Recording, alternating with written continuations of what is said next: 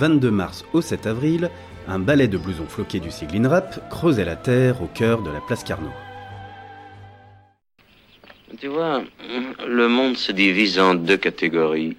Ceux qui ont un pistolet chargé et ceux qui creusent. Toi, tu creuses. Creuse, creuse, creuse un trou, creuse comme un petit fou. Cherchons de l'or, cherchons de l'or, cherchons un partout. Ce n'était évidemment pas pour déterrer de l'or, mais plutôt pour réaliser un diagnostic archéologique avant le début des travaux de la place Carnot qui seront menés de juin 2021 à septembre 2022. C'est ce que nous explique Véronique Bastard, agent à l'Institut national de recherche archéologique préventive, qui menait cette opération.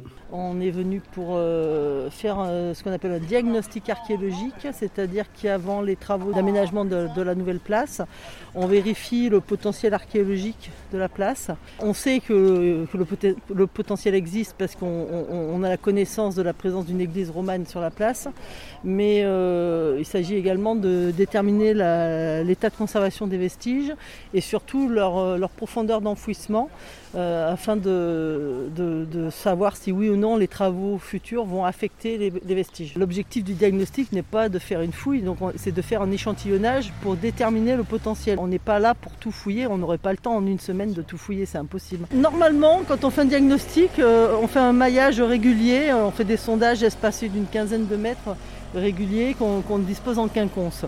Euh, lorsqu'on est en contexte urbain, comme c'est le cas ici, c'est souvent un petit peu plus compliqué parce qu'on doit tenir compte euh, bah, de différentes contraintes, notamment les réseaux, euh, les réseaux, l'électricité, gaz, etc. Et puis aussi les, bon, la vie de la ville, hein. on ne peut pas non plus faire des trous partout. Donc du coup là on a, on a implanté les, à l'avance les sondages en concertation avec la ville. Certains sondages sont implantés pour retrouver les murs de l'église romane. Et d'autres sondages sont implantés au contraire pour être le plus loin possible des murs de l'église euh, parce qu'on cherche également des niveaux de l'Antiquité puisque euh, Bourgoin-Jallieu était une agglomération euh, secondaire durant l'Antiquité mais qui pour l'instant est très très mal connue. Donc on essayait de trouver des vestiges de cette époque.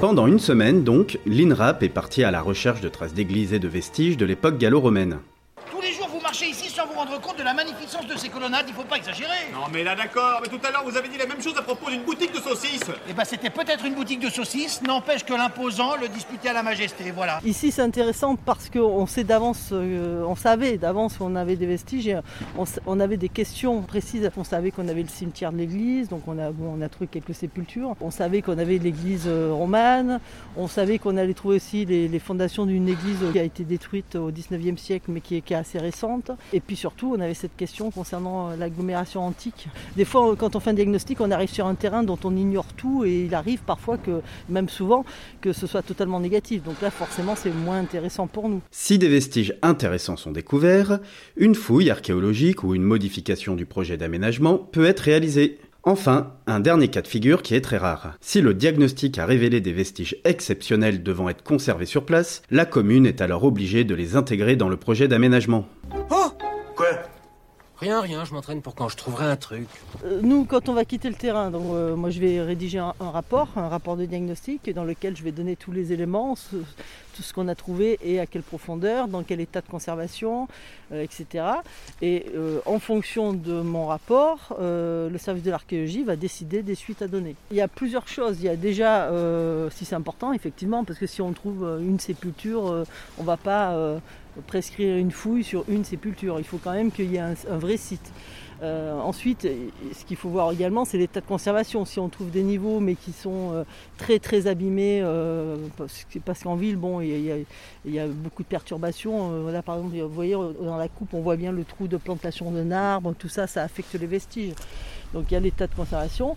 Et surtout, très important également, l'enfouissement des vestiges. Si les vestiges sont comme c'est parfois le cas à 3 mètres de profondeur, et qui ne sont pas du tout affectés par les futurs travaux, il n'y a pas de raison de les fouiller. Ils sont, protégés, ils pourront être fouillés euh, plus tard, dans 100 ans, dans 200 ans, avec de nouvelles méthodes peut-être plus performantes.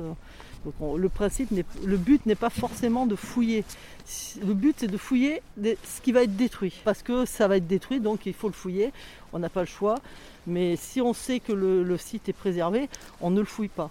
Même s'il y a très peu de chances de découvrir des vestiges d'exception, ce diagnostic permettra tout de même de connaître encore un peu plus notre histoire. Comme le dit Martin Luther King, ce n'est pas nous qui faisons l'histoire, c'est l'histoire qui nous fait. Pour moi, euh, l'histoire est une chose importante. Connaître son passé, pour moi, c'est quelque chose d'important. Je pense que c'est important pour beaucoup de gens.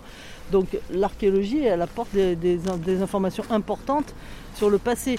Euh, beaucoup de choses ne, figurent pas dans les textes anciens, et notamment tout ce qui concerne la vie des, plus on, a très peu d'éléments dans les textes.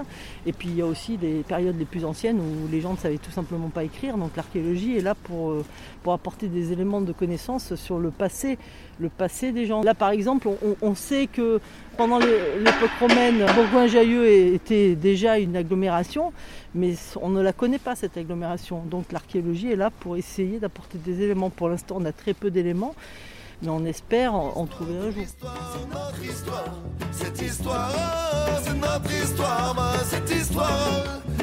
Cet épisode est désormais terminé. Vous pouvez maintenant retrouver notre émission Le Micro Local sur Apple et Google Podcast, Spotify, Deezer et toujours sur notre chaîne YouTube Ville de Bourgoin-Jallieu. C'est notre histoire,